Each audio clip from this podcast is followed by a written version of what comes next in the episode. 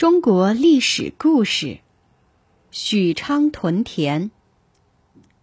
当时在北方称霸割据的，除了袁绍和曹操以外呢，还有袁术、吕布、公孙瓒、陶谦、马腾这些人。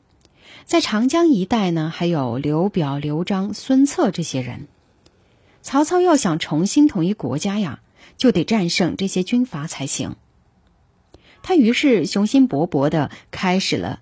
这个事业，他得到了兖州这个立足点，势力壮大以后啊，来投靠他的人就更多了。那时候，曹操手下有两个谋士，一个叫毛玠，一个叫荀彧。他们对曹操建议说，要消灭各地的豪强军阀，统一天下，就必须实行两项政策。第一项呢，要利用皇帝的名义号令天下。这叫挟天子令诸侯。第二要注意呢，就是耕种、开垦荒田、积蓄军粮。雄心勃勃的曹操接受了他们的建议。经过一番统筹，曹操派出使者，带着向汉献帝表示愿意效力的奏章，前往了长安。哪里知道啊，在曹操还没有和汉献帝联系好的时候，盘踞在南阳的军阀袁术，竟挥军北上。进攻曹操，曹操刚打败了袁术，吕布和徐州的穆陶谦又先后来进攻。曹操经过了三四个年头的艰苦战斗，才先后打败了他们，巩固了兖州，占领了许昌，扩大了地盘。正当曹操和豪强军阀混战的时候，凉州军阀李榷还有郭汜。为了把汉献帝控制在自己的手中，在长安附近火拼了起来。汉献帝忍受不了痛苦，就向劫持他的李榷苦苦哀求，希望他能够回到洛阳。李榷答应了这个要求，汉献帝就在舅舅董承的护送下离开长安。不久，李榷和郭汜都后悔了，他们感到汉献帝回洛阳对自己不利。两个人就合兵一起，紧紧追赶。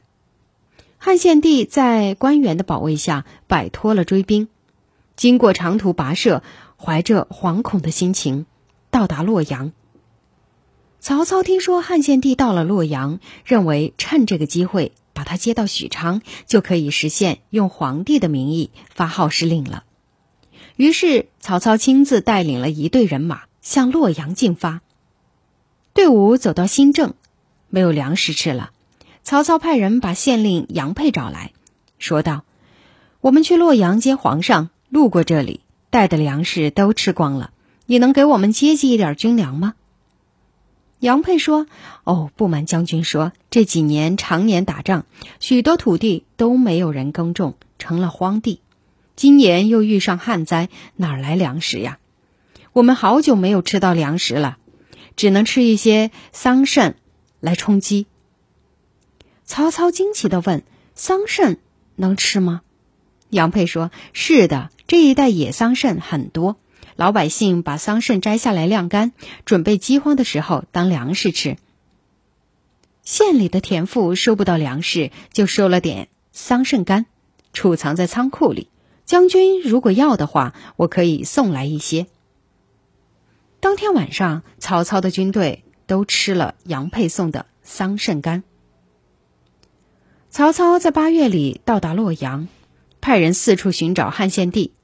这时候，洛阳已经被董卓洗劫一空，到处是断墙残壁，长满了蒿草，一片荒凉。他们在一个窝棚里找到了献帝。原来，献帝到达洛阳后，因为没有了宫殿，底下人只好在宦官赵忠的旧房子里住。因陋就简的搭起了一个小窝棚，名为阳安殿，献帝就住在里面。曹操到了那里，只能够站在荆棘丛生的荒地上朝见皇上。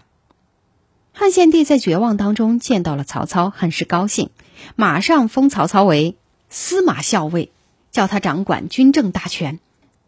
曹操趁机是劝说汉献帝离开洛阳，迁都许昌，改年号为。建安元年，表示从此以后要建立起一个安定的汉朝来。在这年九月的一天，汉献帝带着一批皇亲国戚、士族老臣，跟着曹操到了许昌。曹操自封为大将军，开始挟天子以令诸侯，用皇帝的名义向各地豪强军阀发号施令，掌握了政治上的主动权。接着，曹操开始着手解决粮食的问题。曹操认为屯田呐是个好办法，他对大家说：“自古以来，安定国家的办法就是要有强大的军队、充足的粮食。秦国任用商鞅，提倡耕战，富国强兵，是秦国统一天下；汉武帝实行屯田守边，加强了国防力量，平定了西域各地。这些都是前人留给我们的好经验呐。”大家都同意曹操的看法。这一年的十月，曹操颁布了屯田令，任命早知为屯田都尉，任俊为典农中郎将，牧民屯田。同时命令各地军队也要大量开垦荒地，实行屯田。曹操严令士兵保护庄稼，不准践踏禾苗。要是有人违反，就要依据军法判处。有一次，曹操带兵出征，队伍正迅速的向前行进。突然，扑刷刷一声，麦田里飞出一只斑鸠，从曹操骑的马上掠过。马受惊了，嘶叫着窜进了麦田。等曹操用力勒住缰绳，停了下来，可是已经踩坏了一大片的麦子。曹操赶紧下马，对管理法令的文书主簿说：“我的马踩坏麦田，违反禁令，请按军法议罪。”主簿说：“将军是义军的主帅，怎么能够议罪呢？”曹操接着说：“我制定的法令，我自己违反，怎么能够服众啊？”主簿又说：“法令是对一般的将士，按照古书《春秋》的规定，对尊贵的人是不能够施加刑罚的。将军是义军的主帅，何况战马受惊闯入麦田，是出于意外，不是存心违法。我看就不必议罪了吧。”曹操听后沉思了一会儿，他说：“既然主簿不敢议罪。”那我就自己来执行法令吧。说罢，脱下帽子，用剑把自己的头发割下一缕，掷在地上，说道：“姑且用割发来代替砍头。”古代的人认为，身体发肤受之父母，是不能够随便损坏的，所以割头发也是一种刑法。曹操割发代首的事情，马上在全军将士当中传开了，全军上下无不悚然。个个遵守军令，不敢违犯。由于曹操重视农业，推行屯田政策，奖励耕作，保护庄稼，使破坏了的农业生产逐渐恢复和发展起来。农业的发展解决了军粮问题，为曹操打败群雄、统一北方奠定了比较雄厚的经济基础。